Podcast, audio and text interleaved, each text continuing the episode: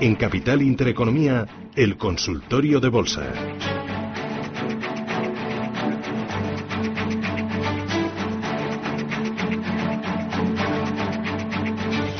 Hoy con José María Rodríguez, que es analista de Bolsa Manía. José María, ¿qué tal? Muy buenos días. Hola Susana, ¿qué tal? Muy buenos días. ¿Qué tal? ¿Cómo vas? Bien, bien. Aquí viendo el mercado como, como tiene ganas de, por lo menos de no caer, ¿no? De verle ahí, de verle fuerte, de verle fuerte. Oye, de no caer y de seguir subiendo. Sí, en principio sí. El, aspecto no, no es malo. De, hecho, desde los mínimos de diciembre, la zona de, bueno, la zona de projo 8.300, ahí hicieron mínimos todos los mercados. Desde entonces tenemos mínimos y máximos crecientes. Eh, y así no se, así no se cae, así solo se puede seguir subiendo. Eso no quita, pues que de vez en cuando tengamos que pequeñas correcciones, pues porque ya sabemos todos que las bolsas se mueven en dientes de sierra y para y para seguir subiendo hace falta de, correcciones intermedias. Y la semana pasada, por ejemplo, la verdad es que lo hice en manual. El, el IBEX tenía una zona de soporte en la zona de 9360, que es el hueco alcista del miércoles de hace dos semanas. No cerró este hueco, lo rellenó, eh, se quedó a 10 puntos y ahí hizo freno y comenzó un poco la, corrección, la, la subida. No es que esté subiendo con muchísima alegría, pero también es normal, la, la sobrecompra ya en periodos semanales eh, es muy alta, eh, se pierde cierta velocidad de crucero porque las subidas, no nos engañemos, son importantes, de en torno al 15 y 16% de media en las bolsas europeas, del 22-23 en Wall Street y pues esa, mm. eso al final pesa, ¿no? Y bueno, el aspecto sigue siendo bueno. Vamos a ver qué hacemos con esos 9.555, que son los máximos anuales, es donde está la resistencia y si la superara, pues la parte alta del canal de corto plazo, que la zona 9.700. Eh, digamos que a diferencia de otros momentos de mercado, pues eh, parece que la banca empieza a apoyar. De hecho, lo vimos sobre todo en la sesión del viernes pasado. Entró, entró dinero a los bancos, eh, superaron resistencia Santander, BBVA, Bankinter, entre otros, pero esto de forma más clara. Y ya sabemos que si los bancos tiran, pues eh, lo más normal es que, es que el IBEX tire, ¿no? Así que, bueno, de momento no hay ninguna señal de debilidad de corto plazo y aunque pudiéramos estar lateral un tiempo, el aspecto sigue siendo bueno. Oye, ¿de los bancos hay alguno que te muestre mejor aspecto que otros? Sí, en general eh, los que mejor aspecto tienen son los dos grandes, Santander y BBVA, y un poco también eh, Bankinter. Bankinter, por ejemplo, eh, este tiene este rompió justo el viernes en la zona de los 7.18, 7.20, digamos en cifra redonda, que es el, el solo máximo de marzo, el último máximo reciente, que además coincide en este caso con la parte alta del canal bajista de, desde mayo, ¿no? Con lo cual, eso nos quita que podemos existir alguna caída de corto plazo que, que intente apoyarse en, este, en esta nueva zona de soporte, pero Bankinter es un título que rompió el viernes. Eh, Santander y VA es verdad que rompieron ya hace bastante tiempo, pero también lo hicieron. En el caso del Santander, eh, sobre todo por lo que, por su efecto sobre el IBEX, eh, rompió la zona de 4.50 y ahora ya no tiene nada hasta la zona de los aproximadamente 4.70, 4.75. Y sobre todo en el caso de Santander lo que más me gusta es que tenemos esos impecables también mínimos y máximos crecientes, eh, con lo cual es algo que no teníamos desde todo 2018, ¿no? Y bueno pues eh, lo que sí que se ve es un, es un cambio de tendencia desde, el momento de pánico que se vivió a finales de diciembre. Muy bien, eh, voy a invitar a los oyentes a que participen y nos planteen sus dudas. Eh, teléfono directo 915 33 18 51 y teléfono de WhatsApp 609 224 716. Empezamos con una notita de audio. Buenos días, José María. Me gustaría saber qué opinión tienes para entrar en Arcelor y, en ENCE. Estoy en duda, pero a ver qué me podrías decir. ¿Qué dices, ENCE? ¿Compramos? a ver, en el muy, muy corto plazo, eso es complicado. A ver, es complicado ENCE, digo, porque es un título que se ha movido muchísimo del pasado mes de octubre y ahora simplemente está en fase de rebote. Yo no compraría, y con eso no quiero decir que no que no descarte un rebote, incluso fíjate hacia la zona de los 6.10, 6.20, que es por donde pasa la, parte superior del canal bajista, pero porque estamos hablando ahora mismo de un título, un título bajista, desde que rompió la zona de 5.10, que es donde tenía el soporte más importante, eh, se ha estropeado bastante el gráfico de, corto plazo, ¿no? No el de medio y largo plazo, que sigue siendo alcista, ¿no? Pero como tenemos máximos y mínimos decrecientes tras perforar la zona de 5.10, quiere decir que estamos en fase correctiva. Entonces, aunque no descarte un rebote hacia la zona, pues eso, la zona de 6 en el mejor de los escenarios, eh, no lo haría. No lo haría porque también el, rebote desde la, zona de 470 que tocó hace un par de semanas es importante. Entonces creo que subirse ahora mismo al tren de las compras en, en ENCE es llegar tarde. Y sabemos que este título últimamente eh, se gira con mucha violencia. Así que yo preferiría verlo desde, desde la barrera. Muy bien, me dice uno de los oyentes. Buenos días, mi pregunta es sobre OHL, que me tiene muy preocupada ya que las tengo compradas a 2,30 euros. Quiero que me diga el analista proyección, ¿cómo lo ve? Gracias desde Madrid, María Jesús.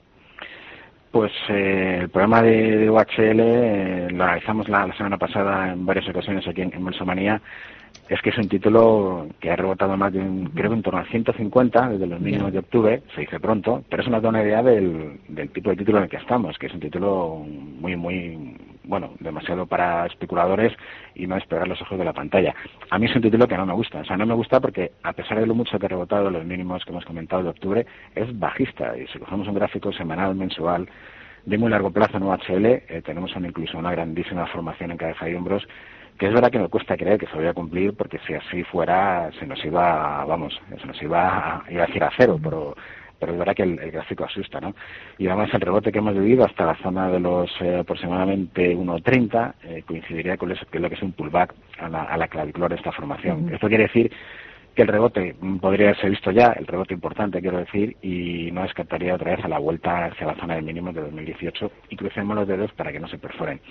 Si los ha comprado ya ese precio, quiero decir, es que no hay mucho, no hay mucho más que se pueda decir. El título es bajista y por definición, cuando se está en título muy bajista y bastante pillado como es el caso, pues lo suyo eh, es eh, aprovechar los fortísimos rebotes que a veces se producen, y más en títulos de este tipo, por lo menos para aligerar el riesgo, ¿no?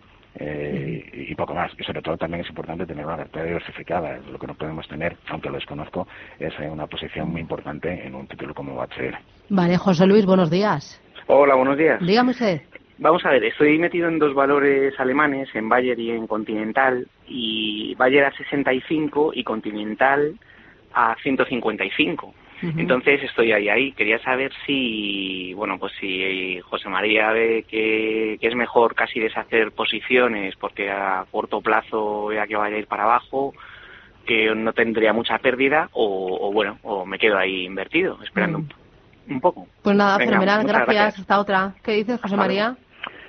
Pues eh, empezando por Bayer, la es que la, la torta que tiene ese título no, no tiene nombre, es, es, es tremendo. Pero es verdad que estamos en lo que a mí me gusta llamar un ahora nunca. Eh, es decir, si hay que jugársela en Bayer, eh, tiene que ser ahora. Eh, ya no solo por, bueno, vaya por delante que el título es bajista, evidentemente, pero este presenta una zona de soporte muy importante en el entorno de los 58, 58, 58, 50, que coincide con los máximos de 2017 y los máximos de 2011. De manera que toda la caída que tenemos desde los máximos de 2015, que es eh, muy importante, parece que ha encontrado soporte justo en este nivel. Ha habido una dilatación hacia la zona de 55, pero digamos que en precios de cierre la zona de 58 de momento con soporte la ha respetado. ¿Esto qué quiere decir? Pues hombre, que aun siendo bajista, si hay un momento para intentarlo en, en Bayer, tiene que ser ahora. Tiene que ser ahora y lo que haría sería colocar un stop pues justo los mínimos anuales, que es la zona de 54-58, es decir, en cifra redonda, mientras no me perfora el nivel de los 54, pues creo que se puede, se puede mantener. Y si además en los próximos días fuera capaz de superar la zona de resistencia que está en 73, es verdad que es bastante lejana, pero bueno, con todo lo que ha caído el título no podemos esperar, no descartamos cualquier cosa. Por encima de ese nivel, la zona de 90 podría ser un nivel de precios factible. Así que sí, es bajista, pero si hay que intentarlo sería ahora. Juan Manuel, ¿qué tal? Buenos días. Hola, buenos días. Cuénteme usted. Bueno, llamaba para preguntar a ver por un par de valores, Sabadell, eh, la siguiente resistencia fuerte que tiene a partir de ahora y luego Farmamar, si está consolidando ahí bien y parece que está cambiando la tendencia, creo yo, a ver qué me puede decir el analista. Muchas muy bien, gracias, muy amable. ¿Qué dices, José María?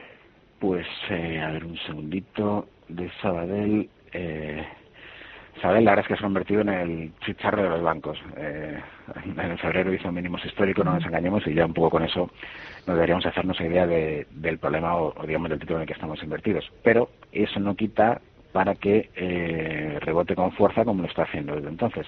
El problema es que tenemos una zona de resistencia muy importante relativamente cerca, que es la zona de los 1,05. Ahora está justo en el euro pues en torno a un 5% más arriba, coincide con lo que es la parte superior de, un canal bajista por el que se viene desplazando desde mayo. Además es que este gráfico es un calco del de Bankinter que hemos analizado al principio. La diferencia es que Bankinter el viernes superaba esa zona de resistencia con, claridad y Sabadell todavía está un 5% por debajo. Entonces, uno ha dado señal de compra y el otro está cerca de la zona de resistencias. Así que bueno, si la zona de, yo la zona de 1.05 que está en la resistencia, por lo menos ahí intentaría aligerar reducir el riesgo, por lo menos de forma parcial.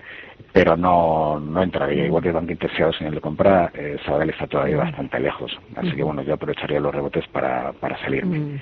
Y en el caso de Farmamar, es verdad que está cambiando. Eh, justo a principios de abril eh, saltó por encima de la zona de los 1,55 aproximadamente, que es justo la directriz bajista que tiene los máximos decrecientes desde marzo. Esta tenía tres o cuatro puntos de tangencia, lo ha superado y hecho con volumen, con lo cual, bueno, pues en ese, en ese sentido, bien. El problema eh, que tiene bastante zonas de resistencia justo ahí, en la zona, la zona de un 85, un 90, pero ha roto, ha roto. Y no descartaría que con sus pequeñas correcciones intermedias, porque siempre los excesos hay que, hay que corregirlos, intente buscar niveles en torno a la zona de los 20, que es el 50% de un, de un amplísimo hueco bajista que dejó a principios de enero del año pasado, incluso la zona de los 40. Digamos que bueno, es, es más un mantener si se viene más abajo que, comprar. Pero es verdad que, como dice el, el, oyente, ha roto, sí. Muy bien, 915331851. Estamos en pleno consultorio de Bolsa Española aquí en Capital Intereconomía. Hoy con José María Rodríguez de Bolsamanía. Rosa, ¿qué tal? Buenos días. Hola, buenos días. Dígame usted, Rosa. Vamos a ver, yo quería eh, Río Tinto, la inglesa Río Tinto. Eh, ¿Las tienes compradas? Sí, hace muchísimo tiempo, muchísimo tiempo. ¿Y a cuánto? ¿Lo recuerda? últimamente están subiendo y, no tengo ni idea por qué. Vale, pues le ayudamos, gracias. ¿Le, puedo ir por el, por el teléfono, aunque sea un momentito? No, no la colgamos, no se preocupe, gracias. Vale, gracias. ¿Qué dices? Pues Río Tinto, ahora un segundito, me estoy descargando el gráfico, a ver... Mm. Eh, bueno, bien, bien. Es verdad que no. O sea, lo está haciendo bastante bien. Eh, superó justo a finales de febrero la zona de resistencia de los 4.500 peniques aproximadamente y además ha subido bastante de los mínimos de marzo. No descarto una corrección, incluso en el peor de los casos, hacia la zona de 4.500. No olvidemos que esta era la zona de resistencia. Se superó con un hueco alcista y como las cosas tienen que corregir para seguir subiendo, pues un movimiento hacia ahí en forma de feedback sería incluso una oportunidad para, para comprar el nivel de los 4.500.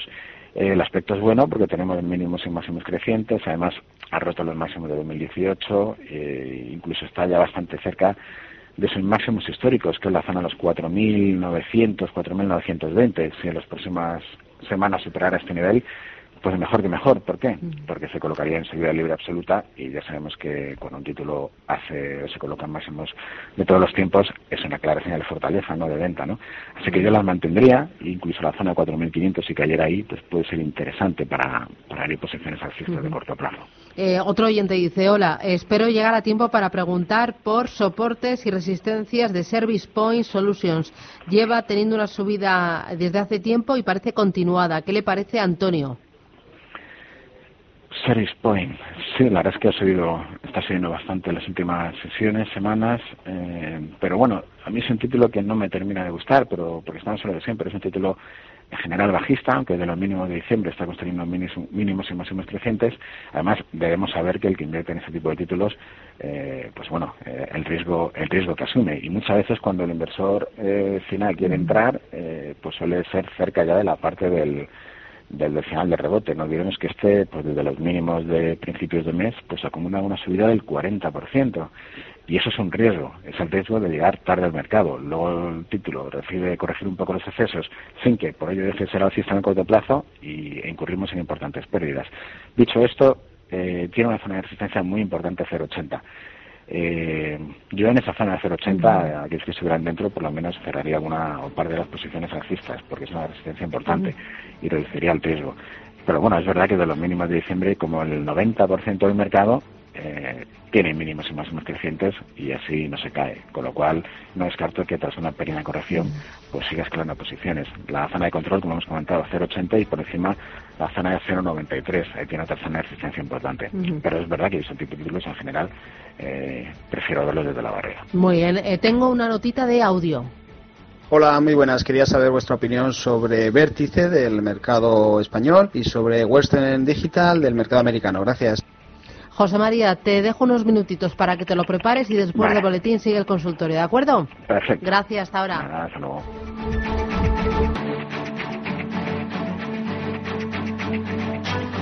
En Capital Intereconomía, el consultorio de bolsa.